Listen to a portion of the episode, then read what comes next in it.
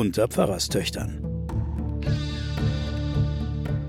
Die Geheimnisse der Bibel mit Sabine Rückert und Johanna Haberer.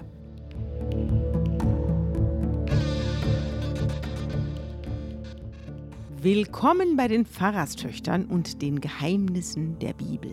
Mir gegenüber sitzt meine Schwester Johanna Haberer, Professorin für Religion und Medien an der Universität Erlangen. Ich bin Sabine Rückert, stellvertretende Chefredakteurin der Zeit und wir reden hier nun schon seit Jahr und Tag über die Bibel, sind immer noch bei Mose, da kann man sich vorstellen, wie lange das hier alles geht. Aber es ist auch für uns interessant, denn wir vertiefen uns immer mehr in verschiedene Nebenverästelungen und graben Dinge aus. Und übrigens sind wir, wenn wir uns hier treffen, fast immer völlig unvorbereitet, was den Beitrag des anderen angeht. Jeder bereitet sich für sich vor. Genau. Aber ich weiß nicht, was bei dir kommt. Ja, und ich weiß nicht, was bei dir kommt. Genau, und dadurch wird es überhaupt eine Unterhaltung. Also es ist hier nichts abgekartet oder so. Um anzuschließen an unsere vergangene Sendung, möchte ich nochmal daran erinnern, dass sich die Israeliten dort aufgemacht haben, Kanaan zu erobern, und zwar ohne, dass Gott mitgeht. Gott ist äh, richtig erbost über sein Volk und die Bundeslade weigert sich aufzustehen, sozusagen. Darum haben die Israeliten gesagt, okay, dann gehen wir eben ohne Gott und versuchen unser Glück und schlagen äh, die Völker, die dort wohnen, nieder. Aber das ist ihnen schlecht bekommen. Und das beschreibt die Bibel nur in drei Sätzen, also in drei Zeilen. Es ist ein Satz. Da kamen die Amalekiter und die Kanaaniter, die dort im Gebirge wohnten, herunter und schlugen die Israeliten und zersprengten sie bis nach Horma. Also, die werden, so kurz es hier geschildert wird, erledigt in einem Schlag. Keine Gegenwehr. Sie haben gar keine Kraft. Nö, ohne Gott eben ist irgendwie kein Saft genau, drin. Ne? Da, das steckt in diesen Sätzen, genau. Ja. Und jetzt sitzen sie da und sind quasi in einem Stillstand. Aber da kommen wir gleich drauf. Im Prinzip sitzen sie jetzt an der Grenze vor dem Land, das ihnen verhießen ist, vor dem Land, in dem Milch und Honig fließen. Und was muss ich mir eigentlich darunter vorstellen, Johanna? Das äh, liegt daran, dass das ein nie ausgehender Stoff ist. Also Milch geht nie aus, weil es ah. immer Tiere geben wird, die die äh, Milch geben und Honig geht nie aus und der entsteht von selber. Das ist keine Kulturwerk äh, oder muss man nicht Obst anbauen oder sowas, sondern das sind die Dinge, die sozusagen praktisch geschenkt sich selbst immer wieder erneuernd gibt.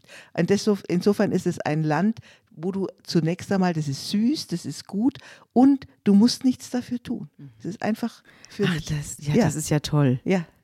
Also ich habe hier einen Artikel vor mir liegen der behandelt ein archäologisches Thema und das Interessante ist, dass offenbar die Imkerei damals auch schon gegeben hat. Das in der Bibel überlieferte Bild von Israel als dem Land, in dem Milch und Honig fließen, könnte der Wahrheit entsprechen, steht hier oben drüber. Die Imkerei konnte jedes Jahr mehrere hundert Kilogramm Honig produzieren, schätzen Wissenschaftler, um Amihai Massar von der Hebräischen Universität Jerusalem. Bisher waren Archäologen davon ausgegangen, dass sich die Bienenzucht im großen Stil im Nahen Osten erst sehr viel später durchsetzte. Das in der Bibel überlieferte Bild von Israel als dem Land, in dem Milch und Honig fließen, könnte daher mehr der Wirklichkeit entsprechen, als Archäologen bisher glaubten. Und da gibt es eine Ausgrabung an der historischen Stadt Tel Rehov im Nordreich Israels. Da hat man ein Bienenhaus gefunden mit mehr als 30 Bienenstöcken auf mehreren Etagen. Die Stöcke selbst bestanden aus 80 Zentimeter langen Zylindern im Durchmesser von rund 40 Zentimetern aus ungebranntem Ton und Stroh auf der Vorderseite mit einem Einflugloch für die Bienen und einem abnehmbaren Deckel. Also da sind sie dann schon gezüchtet oder da sind sie dann schon ja, jedenfalls beheimatet, schon beheimatet. So wie wir Vogelkästen aufhängen, genau. nehme ich mal an. Aber die wilden Bienen mit ihrem Honig gab es natürlich auch. Das, ja. Wir kennen wir ja dann im Neuen Testament von dem Johannes dem Täufer, ja. der dann von wildem Honig ja. lebt. Aber wichtig ist, glaube ich, für dieses Bild, es sind sich selbst generierende Produkte. Mhm. Und es ist dann später übernommen mhm. worden, sozusagen von uns mhm. in der Geschichte vom Schlaraffenland. Genau. Oder? Wo man nichts tun muss. Ja. Wo man, man stellt sich ja auch so Flüsse vor, wie da der Honig drin fließt. Ja. Ne? Gut. Wir fahren jetzt fort. Wir sind im Buch Numeri, dem vierten Buch Mose im Kapitel 15. Und der Herr sprach zu Mose, rede mit den Israeliten und sagt zu ihnen, wenn ihr in das Land kommt. Und jetzt kommen wieder Vorschriften. Die würde ich jetzt ganz gern überspringen, außer du hast dazu was zu sagen. Also es sind jetzt wieder ein paar Opfervorschriften, wer wann was opfern soll. Man kann insgesamt für die Geschichte feststellen, wir haben einen total aufregenden Teil jetzt gehabt mit diesen Kriegen und dem totalen Verlust der militärischen Möglichkeiten. Jetzt liegen sie da nieder an dieser Grenze und jetzt beginnt wieder der stille Teil. Also das bedeutet, dass jetzt das, was so zeitlich bedingt ist, wie Krieg und Frieden und Sieg und Niederlage, das endet jetzt und jetzt kommt wieder Kult. Und der Kult ist der ganzen Zeit entnommen muss ich vielleicht noch mal zum Buch Numeri sagen, es ist ein wahnsinnig schwer zu lesendes Buch, weil ganz viel abwechselnd und es hat äh, die Zusammenhänge zu finden ist schwierig und die Textsorten sind vollkommen unterschiedlich. Also richtig ein bisschen ein Puzzle ist dieses ganze Buch. Du hast es ja schon mal gesagt, der Goethe hat gesagt, dass alle schönen Erzählungen enden und jetzt kommen lauter solche Gesetze. Aber dieses Buch Numeri ist es auch bei den Exegeten nicht beliebt. Es ist ein besonders mhm. hässliches Buch, sagen manche, und mhm. sie wollen sich nicht damit beschäftigen. Aber es ist ein Buch, das sich ganz stark damit beschäftigt, wer gehört eigentlich zum Volk Israel. Also Numeri. Ja, Genau. Wer wird dazu gezählt? Wer wird dazu gezählt? Und wir werden äh, jetzt im Folgenden sehen, dass also ganz angesehene Familien und Stämme aussortiert werden. Mhm. Und Ausländer zum Beispiel mhm. dürfen am Kult teilnehmen und dürfen plötzlich bei Passa mitfeiern. Mhm. Alles, was in anderen Büchern ganz umstritten ist. Also es geht ähm, in die Richtung, dass ich jetzt, wenn ich jetzt nochmal die aufgeschriebene Zeit nehme, dass sich da diese, diese Auseinandersetzung, was wollen wir eigentlich für ein Volk sein, wenn wir jetzt wieder in unser Land kommen und wer gehört da dazu, das wird theologisch beantwortet in diesem Buch. Der, der sich zu Jahwe bekennt, der gehört dazu, ganz egal, wie gebürtig er ist, mhm. woher er kommt mhm. oder sie kommt, mhm. Männlein, Weiblein. Also eine ganz plurale, äh, liberale Auffassung. Also nochmal für unsere Hörer, es mhm. handelt sich nicht um die aufgeschriebene Zeit, sondern um die Zeit, in der das aufgeschrieben wurde. Ja.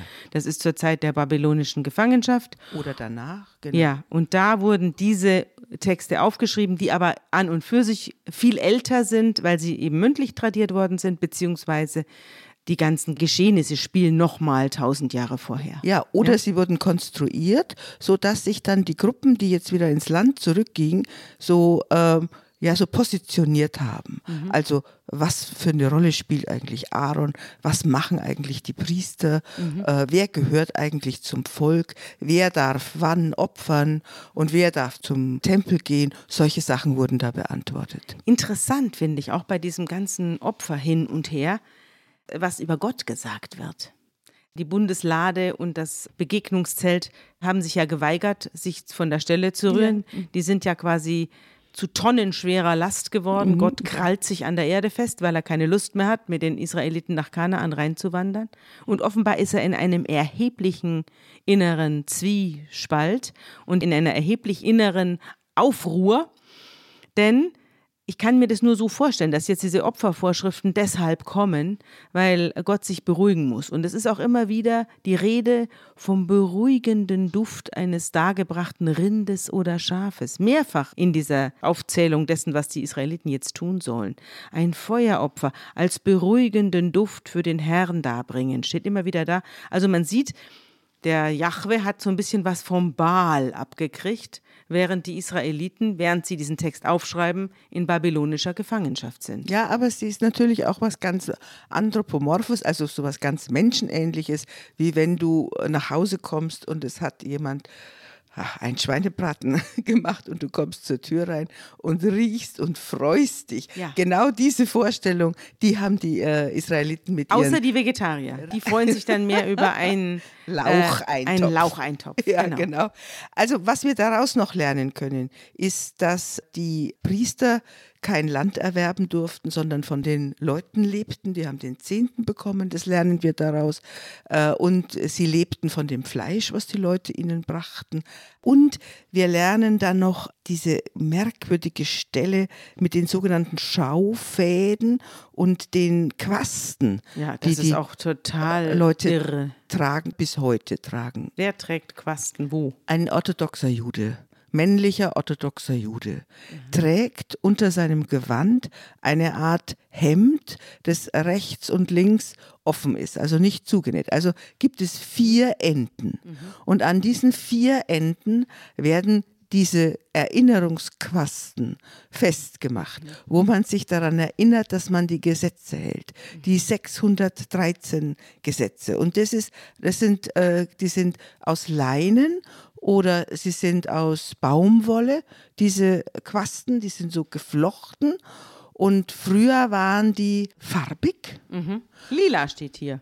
Violett. Genau, und dann hat man aber vergessen, wie, man, wie eigentlich diese Farbe entstanden ist. Mhm. Aber im Mittelalter oder danach ist man dann wieder drauf gekommen, dass diese Quaste, diese Ziziot heißen die, mhm dass die aus den Farben der stumpfen Stachelschnecke kommen. Ja, die kommt, das die, Violett kommt aus der Schnecke. Die Purpurschnecke. Ja, Purpurschnecke ja. Und jetzt werden die auch wieder sozusagen gefärbt und ein orthodoxer Jude trägt das. Und wenn er stirbt, dann wird eine Seite abgeschnitten, denn ein Toter kann Gott nicht mehr loben und kann auch keine Gesetze mehr halten.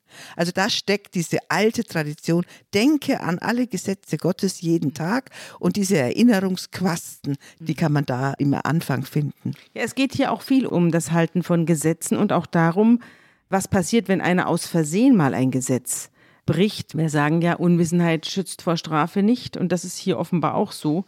Wenn ihr aus Versehen eines der Gebote, die der Herr dem Mose mitgeteilt hat, nicht haltet, irgendwas, was der Herr durch Mose befohlen hat seit dem Tag und so weiter, dann soll es euch vergeben werden. Also wenn ihr ein Trankopfer oder ein Tieropfer leistet. Und wenn ihr es aber absichtlich macht, dann ist es eine Gotteslästerung und dann ist Sense im wahrsten Sinn des Wortes. Das ist eine sehr interessante Stelle. Da wird ein Beispiel genannt, also auch ein sehr überzeugendes Beispiel. Und da wird erzählt, als die Israeliten in der Wüste waren, entdeckten sie einmal, dass einer am Sabbat Holz sammelte. Die Leute, die ihn beim Holzsammeln angetroffen hatten, brachten ihn vor Mose und Aaron und vor die ganze Gemeinde. Man sperrte ihn ein, weil noch nicht entschieden war, was mit ihm geschehen sollte. Der Herr aber sprach zu Mose, der Mann ist mit dem Tod zu bestrafen. Die ganze Gemeinde soll ihn draußen vor dem Lager steinigen. Da führte die ganze Gemeinde den Mann vor das Lager hinaus und steinigte ihn zu Tode, so wie der Herr es dem Mose befohlen hatte. Stell dir mal das vor, weil der da ein bisschen Holz gesammelt hat. Es kommt aber immer wieder, dass das Sabbatgebot eigentlich sowas wie der Kern aller anderen Gebote ist. Ja. Und das wird jetzt, also man merkt auch, wie sich da die Gesetze langsam entwickeln ja. und wie sich der Kult entwickelt. Ja. Und was man auch noch merkt, ist, wenn du dich erinnerst an die Stiftshütte, wo die Leute alle was gestiftet haben, mhm. Man merkt, dass der Gott immer weiter wegrückt. Mhm der er kommuniziert nicht mehr direkt mit den Menschen, sondern kommuniziert jetzt über Priester und hat ganz viele Mittler und man darf sich ihm nicht direkt nähern. Also stirbt so. man. Die Söhne Aarons sind doch genau, gestorben, weil genau, sie reingegangen sind. Die sterben, sind. weil sie reingegangen mhm. sind. Das heißt, die Nähe Gottes wird immer gefährlicher mhm. und dieses Zusammensein des Volkes mit Gott das zum Teil da im Sinai war, das hört auf. Es hört auch überhaupt die Bewegung auf. Also jetzt hm das Volk, das sitzt ja jetzt da vor den Grenzen Kanaans, wie fest getackert, ist zurückgeschlagen worden, viele sind umgekommen und jetzt sitzt es da, kommt nicht rein, Gott will nicht mit reinziehen, sie alleine können sie nicht, sie sind ja jetzt auch verflucht, 40 Jahre herumzuwandern um dieses versprochene Land. Und jetzt kommt es zu einem Riesenkrach. Es ist ja eigentlich auch erwartbar. Also man sitzt da, weiß nicht wohin, alles ist schiefgelaufen und verfahren und jetzt gibt es natürlich wieder einen wahnsinnigen Clash. Und zwar diesmal einen Clash der Generationen. Korach, der Sohn des Yitzhar, des Sohnes des Kehat, des Sohnes des Levi und ferner Datan, Abiram und so weiter, die erheben sich zusammen gegen Mose und mit weiteren 250 führenden Männern aus der Gemeinde, angesehenen Abgeordneten der Versammlung. Und sie rotten sich zusammen gegen den Mose und gegen den Aaron und sagen zu ihnen, ihr nehmt euch zu viel heraus. Alle sind heilig, die ganze Gemeinde, der Herr ist mitten unter ihnen. Warum erhebt ihr euch über die Gemeinde des Herrn? Also die machen jetzt einen Aufstand, die jungen Leute, die jungen Männer gegen die Alten und fragen, ihr führt uns hier die ganze Zeit in die Irre oder an Grenzen, die nicht zu überwinden sind. Es läuft nicht so wie vorhergesehen, es läuft ja nicht mal richtig geplant. Und deswegen seid ihr offenbar nicht geeignet, hier die Führung zu übernehmen. Ja, und was gerade eben auch gesagt wurde, ihr werft euch zum Führer aus. Die Legitimation glauben wir euch nicht. Mhm. Ihr habt es nicht eingeholt. Mhm. Und die beanspruchen ja eine andere Form von Gemeinde. Mhm nämlich eine, wo alle dazugehören, mhm. wo es nicht die Hierarchien gibt. Mhm. Also ich sage jetzt mal, ein protestantisches und ein katholisches Modell stehen sich hier gegenüber. Mhm. Und der Mose wirft sich auf sein Gesicht nieder und sagt zu Korach und den ganzen Aufständischen, Morgen früh wird der Herr zeigen, wer zu ihm gehört, wer der Heilige ist und wer sich ihm nähern darf. Also es kommt zu einem Gottesurteil. Ja, und er macht eine Demutsgeste. Also ja. er macht nicht die ganz große Geste. Aber seine Worte sind nicht demütig. Nee. Und der Levit Korach ist der Anführer, ne? dem er sie da, sich da widersetzt. Mhm. Vom Stamme Levi. Korach heißt übrigens der kleine Kahlkopf. Ja, und er sagt, du Korach und dein Anhang macht folgendes, nehmt eure Räucherpfannen, tut Feuer hinein, Weihrauch auch und zwar morgen. Und dann wird sich ja zeigen, wen der Herr erwählt und wer der Heilige ist. Ihr nehmt euch zu viel heraus, ihr Leviten. Die Leviten lesen, kommt doch daher auch, oder? Genau, also jedenfalls werfen die sich mit dem gleichen, mit der absolut gleichen mhm. Formulierung vor, dass sie sich zu wichtig mhm. machen. Mhm. Ja? Und Mose sagt zu Korach, ist es euch noch zu wenig, dass der Herr Israels aus der Gemeinde Israels euch herausgehoben hat? Wollt ihr jetzt noch unseren Dienst verrichten? Wollt ihr jetzt auch noch das Priesteramt? Und deshalb rottet wohl ihr, also du und dein ganzer Anhang, euch gegen den Herrn zusammen. Über ihn, nicht über Aaron und mich, murrt ihr. Also ihr legt euch hier nicht mit Mose und Aaron an, sondern mit Gott, sagt Mose. Mhm. Also wieder Hierarchie, dieser Levitenstamm, der ja eigentlich schon zum Dienst am Tempel abgeordnet war. Ja. Das ist ihm nicht genug, also ja. zumindest so versteht es der Mose. Ja. Wobei ich eigentlich aus den Korach anders verstanden habe. Der hat gesagt, ihr macht euch hier zu den Mittlern und eigentlich ist das ganze Volk doch der Partner Gottes. Aber er wird jetzt von Mose so verstanden, als ob er eigentlich selbst der Priester werden wollte. Ja. Hm? ja. Ob das eine Unterstellung von Mose ist, das, das wissen wir nicht. Bleibt offen, ja.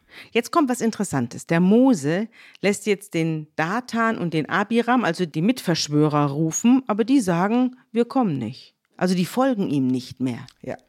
Ist es nicht genug, dass du uns aus einem Land, in dem Milch und Honig fließen, herausgeholt hast, um uns in der Wüste sterben zu lassen? Willst du dich jetzt auch noch als Herrscher aufspielen? Mhm. Jetzt ist auf einmal Ägypten. Das Ägypten. Land, wo Milch und Honig fließen. Das ist ja vielleicht eklig. Ja. Also es ist der völlige Zusammenbruch der mhm. Utopie und der Visionen mhm. und die der sind Hoffnung. Am, die sind richtig am Ende. Die jetzt. sind richtig am Ende und also die Literarkritiker, also die Leute, die diese Texte sozusagen auf ihre ihre Schichten hin betrachten, die sagen, das sind zwei verschiedene Aufstände zusammengefasst. Es sind die Aufstände von dem Datam und dem Abiram und den 250 Fürsten und, und die Rotte Korach sind eigentlich zwei verschiedene Geschichten, ja, die da die zu einem großen ja. Aufstand mhm. zusammengebunden ja. ja, aber nicht sind. so richtig gut, weil manches nee. auch nicht verständlich wird. Wenn man es ganz genau liest, merkt man, dass da allerhand durcheinander gegangen ist.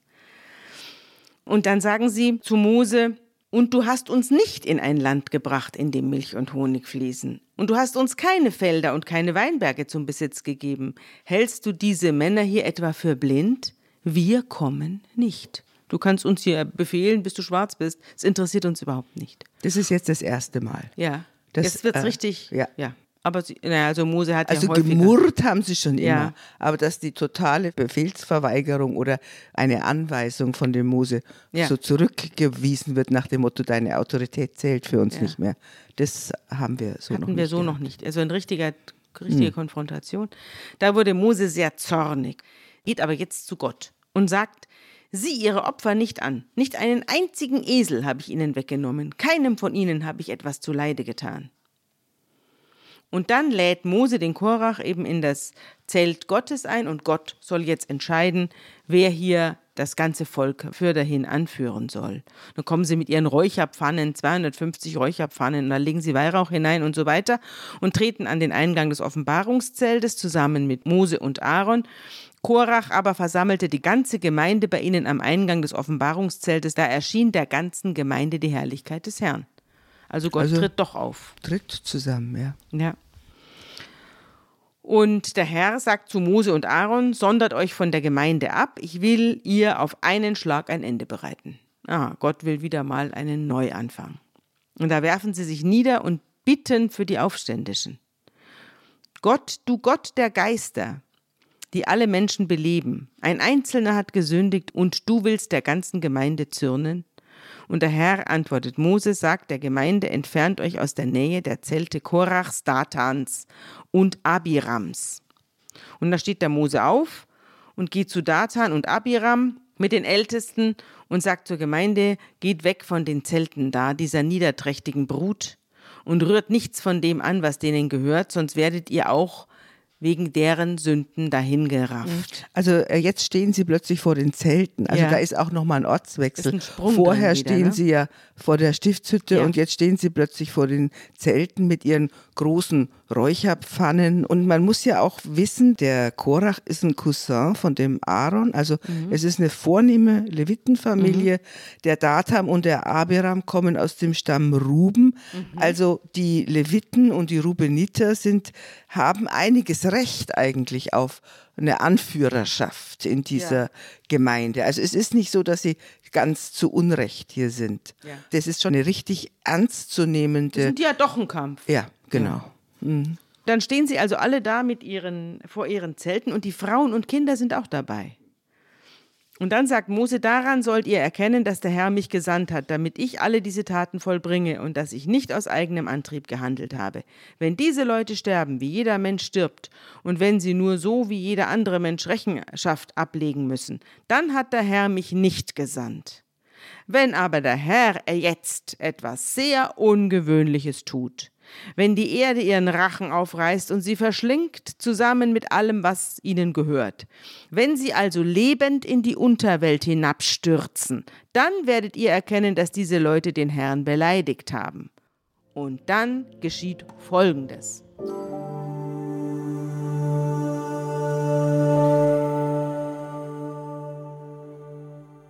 Und als er alle diese Worte beendet hatte, zerriss die Erde unter ihnen und tat ihren Mund auf und verschlang sie mit ihren Sippen, mit allen Menschen, die zu Korach gehörten, und mit all ihrer Habe.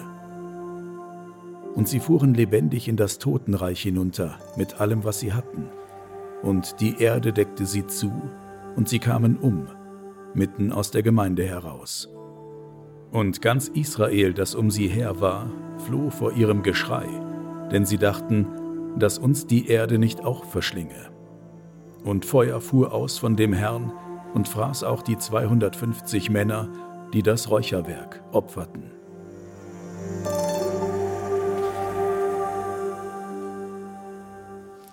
Ist das nicht eine Wahnsinnsszene? Ein Gottesurteil ist es. Ja, und man ist vom der, Erdboden verschluckt. Vom, man ist vom Erdboden verschluckt. Ja. Genau, so ist es. Und die Frage, wohin fahren die dann? Die fahren in die Sheol, also in die Unterwelt. Die verschluckt sie. Das ist ein Rachen, die Vorstellung eines Rachens und es ist ein öder Ort.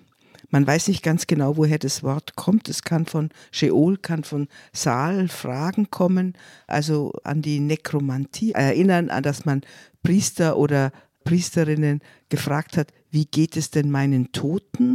Der Ort der Frage oder der öde Ort oder der lebensfeindliche Ort also der tiefst gelegene Ort ist es, von Gottes Präsenz getrennt ist man da, das Land des Vergessens, das Land des Schweigens, das Land ohne Wiederkehr. Es sind dort in der Sheol sind die Bewohner des Staubes. Aber diese Sheol hat eben die Eigenschaft, dass sie schon auch ins Leben hineinragen kann. Mhm. Also das hatten da, wir ja schon mal Ja, besprochen, mein der- Leben mit der berührt, mein Leben berührt die Unterwelt, genau. Also jedenfalls Gott hat da keinen Platz. Die Vorstellung, die äh, wir im Christentum dann entwickelt haben, dass der Christus die Unterwelt und diese diesen Ort des Staubes durchquert in diesen drei Tagen bis zur Auferstehung.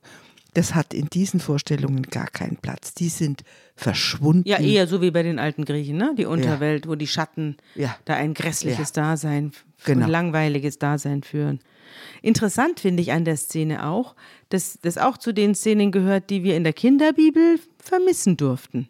Also da habe ich nie gesehen, das musste ich nie malen. Ja. Äh, der Erde tut sich auf und da verschwinden Männchen drin. Ja. Wobei ich das eigentlich ganz interessant finde. Also dieses Erde tu dich auf, weg damit. Ich habe das kürzlich jemandem erzählt, eine ganz, ganz lieben Frau äh, aus der Zeit, äh, dass hier sich die Erde auftut im Alten Testament und alle Feinde oder alle, die einem das Leben sauer machen, verschwinden drin. Und da hat sie gesagt, was für eine hübsche Idee. Ist ein ganz lieber Mensch und da habe ich mir gedacht, aha, auch die hat ihre finsteren Seiten. Und wir kennen natürlich daher eben das Wort des Zusammenrottens in der, Ja. in der biblischen Übersetzung. Und die Überschrift in, bei der Lutherbibel ist die Rotte Korachs. Die ja. Rotte Die Korach. Korachs. Jetzt ja. wollte ich aber noch was anderes äh, beitragen, weil ich ja immer hier für die Aktualisierung unserer Passagen zuständig bin. Ja, ich wollte nur noch sagen, dass der Gott sich jetzt schon mit seiner vulkanischen Seite sozusagen hier zeigt. Auch die Vorstellung, dass sich einfach ein Riss auftut. Ja, hat er doch aber öfter. hat er Berge öfter zittern. und ja genau und jetzt aber so ähnlich wie in dem jetzt im Augenblick speienden Vulkan Ja. da hat es doch geheißen da sind Risse von über Ja. 100 Meter die jetzt Ja. im Augenblick sich auftun das ist ein Vulkan auf Island dessen Name ich niemals aussprechen kann. Und äh, so so ist die Vorstellung da. Also im Grunde genommen eine vulkanische blutige glühende Existenz. ja.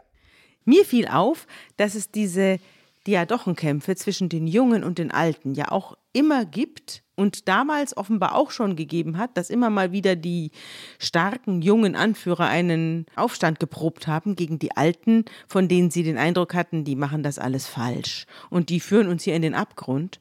Und das führte mich zu einem Artikel meiner Kollegin Anita Blasberg, der schon 2013 erschienen ist, im Dossier der Zeit, mit der schönen Überschrift Die schon wieder. Und es geht um die Babyboomer. Das ist ja auch ein Thema, das bei uns niemals aufhört. Auch wir beide gehören zu den Babyboomern. Und die jüngeren Generationen warten darauf, dass wir endlich den Löffel abgeben und sie den Podcast mit der Bibel machen können. Aber es, sie schreibt das so hübsch. Und jetzt wollte ich, sie war damals 35 Jahre alt, inzwischen ist sie auch etwas älter geworden. Und hat damals geschrieben, wann habe ich eigentlich angefangen, mich zu wundern? War es im März, als der Altpunker Campino, Klammer auf 50, für den wichtigsten deutschen Musikpreis Echo nominiert wurde, gemeinsam mit den Altrockern Bruce Springsteen 63, Joe Cocker 68 und Peter Maffay 63? Vielleicht war es auch während einer dieser Talkrunden, in denen der damals 44-jährige Markus Lanz als junger Mann bezeichnet wurde. Oder als eine 74-jährige ehemalige Nachrichtenmoderatorin behauptete, Männer, die Frauen herabwürdigen, seien halt nun mal so. Kann es sein, dass es in jenen Wochen war, als die Zahl der jungen Arbeitslosen in den europäischen Krisenländern einen neuen Rekord erreichte? Einige Feuilletons aber fürs Sitzenbleiben in den Schulen kämpften, als sei es ein Menschenrecht. Womöglich war es auch die Ankündigung neuer Actionfilme mit Sylvester Stallone 66 und Arnold Schwarzenegger 65 damals. Ich weiß nicht, wann es anfing. Ich weiß nur, dass es auf einmal da war. Dieses Gefühl, dass die Zeit festgefroren ist. Und die Rotte Korach hat dieses Gefühl auch. Die Babyboomer sind und waren immer die Mehrheit. Sie sind es gewohnt, dass das, was sie beschäftigt, auch die Gesellschaft beschäftigt. Jetzt, in ihren besten Jahren, sitzen sie an den Schaltstellen des Landes. Die Kanzlerin ist eine Babyboomerin, genau wie die meisten deutschen Ministerpräsidenten. Die Gruppe der über 48-Jährigen stellt die große Mehrheit der Konzernvorstände sowie die einflussreichsten Publizisten. Das ist heute immer noch so. Es sind zwar nicht mehr dieselben, aber die gleichen. Und das ist noch vor Donald Trump geschrieben und vor Joe Biden. Die Babyboomer kaufen 80 Prozent aller deutschen Neuwagen. Sie sorgen für die Hälfte des Jahresumsatzes in der Tourismusbranche. Sogar Banken entwerfen ihre Bausparpläne inzwischen für die über 48-Jährigen. In allen wichtigen Märkten sind sie die wichtigsten Konsumenten. Nach Berechnung des Deutschen Instituts für Wirtschaftsforschung gehen sie jedes Jahr für rund 500 Milliarden Euro einkaufen. Sie verfügen über die Hälfte der gesamten deutschen Kaufkraft. Früher war es so, dass die jeweils neue Generation die Alltagskultur prägte. Die Babyboomer aber werden wohl bis zu ihrem Tod bestimmen, was wir sehen und was wir hören. Ihretwegen touren die Rolling Stones immer noch durch die Welt, produzieren Möbelhäuser nostalgische Flocati-Teppiche, fahren Mini Cooper und VW Beetle durch die Straßen, die neu aufgelegten Ikonen aus der Jugend der Babyboomer. Und trotzdem schreiben die Zeitungen regelmäßig, wir Jungen hätten eine glänzende Zukunft vor uns. Bald würden wir als Arbeitskräfte umworben. Das höre ich jetzt schon seit Jahren, aber bemerkt habe ich noch nichts davon. Aber jeder Arbeitsgruppe, die kleiner ist als ihre, prognostizieren die Babyboomer, sie werde von ihrer geringen Größe profitieren. Wir werden all ihren Reichtum einmal erben, heißt es. Nur Experten glauben, bis zu ihrem Tod haben die Babyboomer ihre eigenen Vermögen aufgebraucht. Erst für ihren Lebensstil und dann für ihre Gesundheit. Früher waren es die Kinder, die eine Party schmissen und die Eltern, die das Desaster beseitigten. Die Babyboomer haben es geschafft, die Verhältnisse umzukehren. Zu jeder Zeit ihres Lebens profitierten sie von gut finanzierten Staatsprogrammen. Als sie jung waren, wurden für sie die Universitäten ausgebaut, das BAföG erfunden. Als Berufstätige freuten sie sich über massive Steuersenkungen. Als Ältere kommen sie in den Genuss eines historisch einmaligen Versorgungswesens. Zum Dank haben sie den Staat zurückgebaut, wo sie nur konnten. Früher waren die Alten pragmatisch und die Jungen idealistisch. Heute sind die Jungen desillusioniert, sie wagen es nicht einmal mehr zu kämpfen. Es ist absurd. Während die Jungen vor der Zeit altern, genießen die Alten die Privilegien der Jugend, Unbekümmertheit und Unvernunft. Ich weiß, dass meine Tochter Maria damals 24 Jahre alt war, als die Zeit diesen Artikel gebracht hat und daraufhin beschlossen hat, diese Zeitung zu abonnieren, beziehungsweise dass sie diese Zeitung haben will. Ja, das ist ja wunderbar. Ne? Ja, ich fand ja. den Artikel auch wunderbar. Und da ist die Klimafrage noch nicht mal angerissen. Nicht ja. mit der Klimafrage hat sie sich in dem Artikel noch nicht mal beschäftigt. Aber so ähnlich stelle ich mir das hier in der Rotte Korach auch vor. Der Mose macht Schmarrn, sagen, wir sind hier von Gott gesandt, verjuxen aber in Wirklichkeit hier unsere Zukunft. Und jetzt werden wir dem mal ein Ende setzen. Ja, aber sie äh, nehmen ein böses Ende, aber die Geschichte geht auch für den Mose und den Aaron nicht gut aus. Dann erzähle ich jetzt mal weiter. Nachdem die alle verschwunden sind im Rachen der Erde, werden ihre Räucherpfannen genommen und umgehämmert zu Blech und damit wird der Altar überzogen. Kannst du mir erklären, was das der Sinn der Sache soll? Also die Räucherpfannen sind offenbar nicht mit in den Sheol hinabgefahren, sondern die stehen jetzt da und rauchen noch, ja, während genau. ihre Besitzer alle also, weg sind. Ja, die, die Vorstellung ist, dass man dann diesen Altar, also da weiß man jetzt nicht, ob die jetzt golden waren oder so, da streiten sich jetzt die Experten drüber. Wir reden ja eigentlich immer vom Modell des Tempels in Jerusalem, ob der Altar überzogen war mit wertvollen Metallen ja. und dass die Geschichte dann sozusagen da zurückgeblieben gebeamt wurde auf diese Rotte Korach. Ja. Man muss aber im Folgenden auch sagen, dass diese Korachiten und diese Leviten alle wieder auftauchen später. Es gibt dann im Weiteren des Buches Numeri mal den kleinen Nebensatz, ach und es waren übrigens nicht alle Korachiten zugrunde gegangen und verschlungen, sondern es blieben noch welche übrig und die lebten dann weiter. Ja, das wird hier aber auch schon angedeutet, ja. denn es ist jetzt nicht so, dass das Volk Israel da äh, still steht und sagt, um Gottes Willen, hier hat äh, Gott mal wieder 250 People plus Familien verschlungen. Äh, jetzt wollen wir mal aber ganz brav sein, sondern im Gegenteil. Das Volk wird immer saurer. Und ich habe es ja schon gesagt, ich finde das großartig. Ich habe dazu auch gleich noch einen kleinen Text mitgebracht, der auch wunderbar ist, der sich genau mit dieser Sache hier beschäftigt. Am nächsten Tag nämlich hat sich die israelitische Gemeinde hat sich darüber Gedanken gemacht, was sie da miterleben musste, ausgelöst durch Mose und Aaron. Und dann gehen sie zu denen hin und sagen, ihr habt das Volk des Herrn getötet. Also wie gesagt, die Leviten sind ja die Tempeldiener und die Leute, die Korachiten, sind diejenigen, die ja. Gesänge angestimmt haben. Ja. Und jetzt muss Gott die beiden retten. Also Die Wolke bedeckt jetzt das Offenbarungszelt und die Herrlichkeit des Herrn erschien. Und Mose und Aaron gehen in das Offenbarungszelt hinein und der Herr spricht zu Mose und sagt, verlasst diese Gemeinde, denn ich will sie in einem einzigen Augenblick vernichten. Also jetzt sollen alle dran glauben, nur noch der Mose soll übrig bleiben. Und da werfen sich Mose und Aaron auf ihr Gesicht nieder.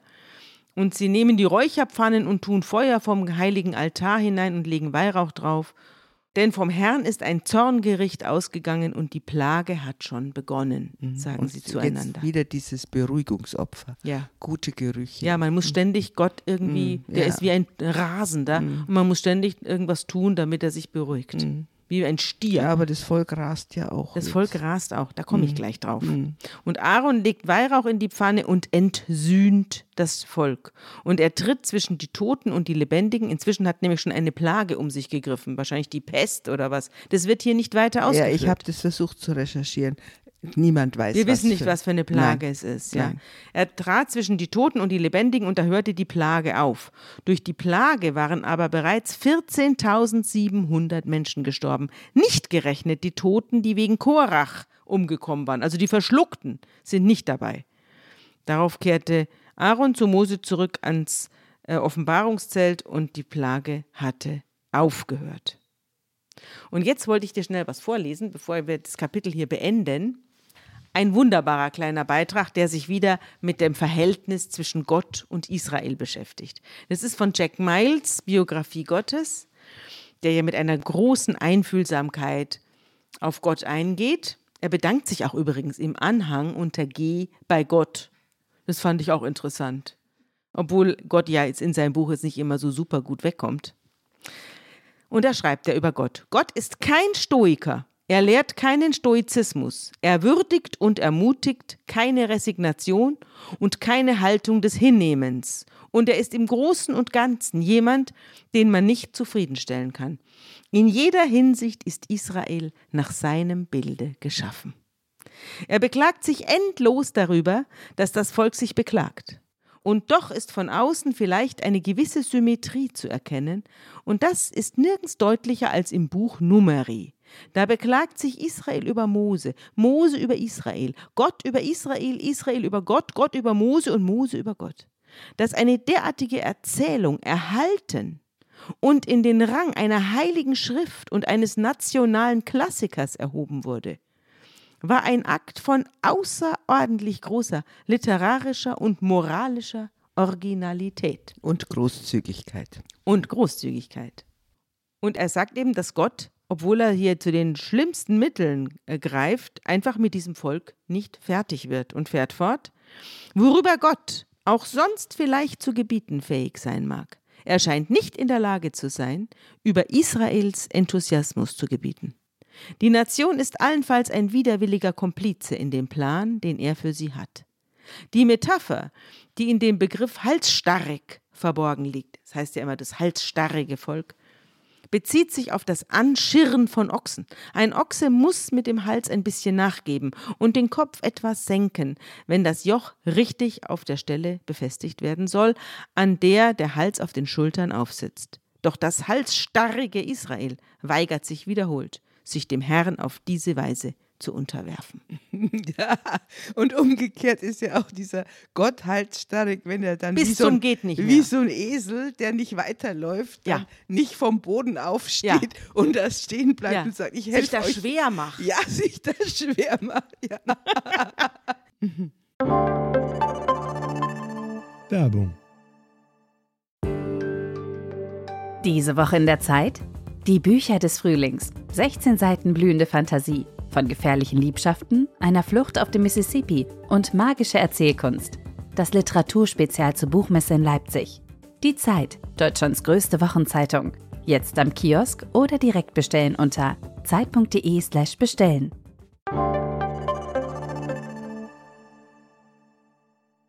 So, und jetzt äh, fahren wir fort.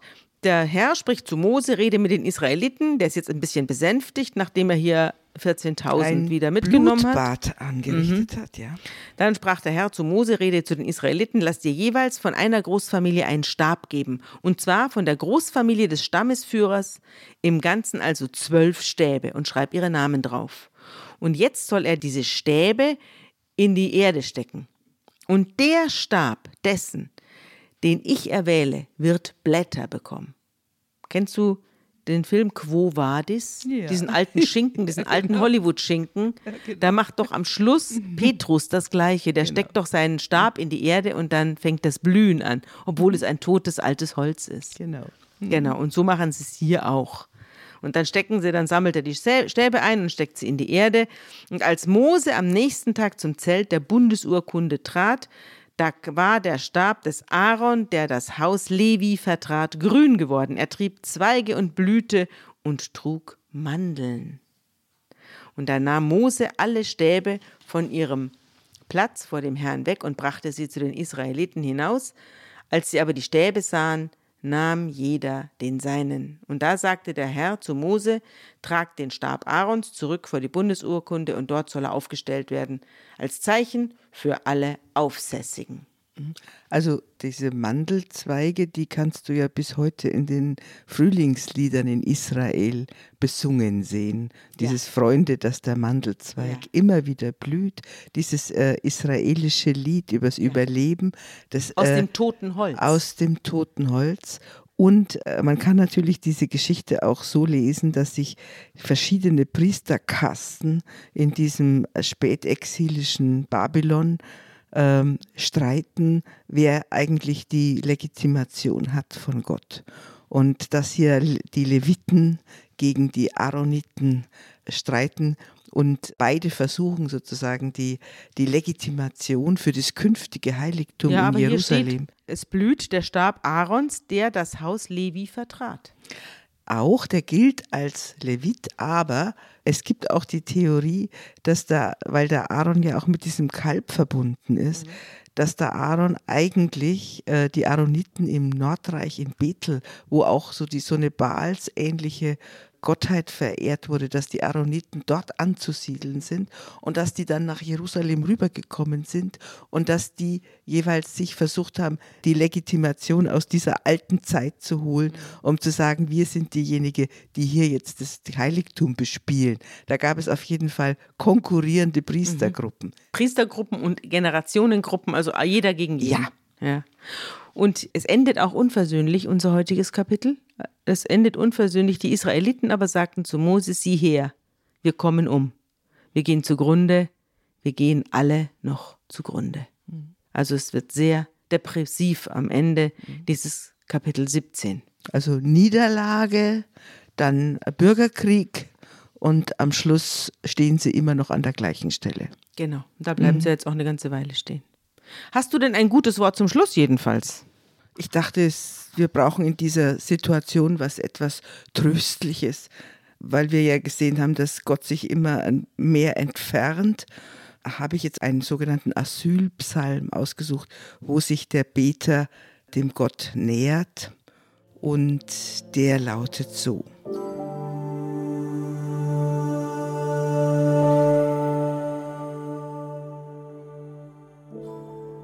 Höre Gott mein Schreien und merke auf mein Gebet. Vom Ende der Erde rufe ich zu dir, denn mein Herz ist in Angst. Du wollest mich führen auf einen hohen Felsen, denn du bist meine Zuversicht, ein starker Turm vor meinen Feinden. Lass mich wohnen in deinem Zelte ewiglich und Zuflucht haben unter deinen Fittichen.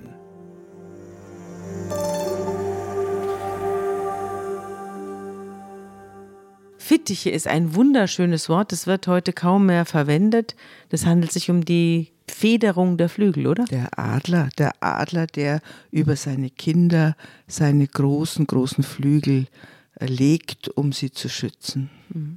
Ja, also ja. ein kriegerisches Kapitel. Wir werden weiter wandern. Ja, wir werden weiter wandern. Jetzt wandern sie ja um Kanaan herum und es wird immer mühsamer und es wird jetzt auch wieder voller Kämpfe und Auseinandersetzungen werden diesmal nicht untereinander, sondern mit anderen, aber dazu kommen wir dann in 14 Tagen. Wir wollen uns also an dieser Stelle von unseren Hörerinnen und Hörern verabschieden und auch voneinander. Mach es gut, Johanna. Bis dann. Bis dann, Sabine.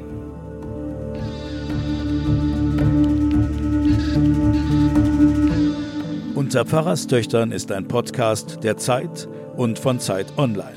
Produziert von Pool Artists. Música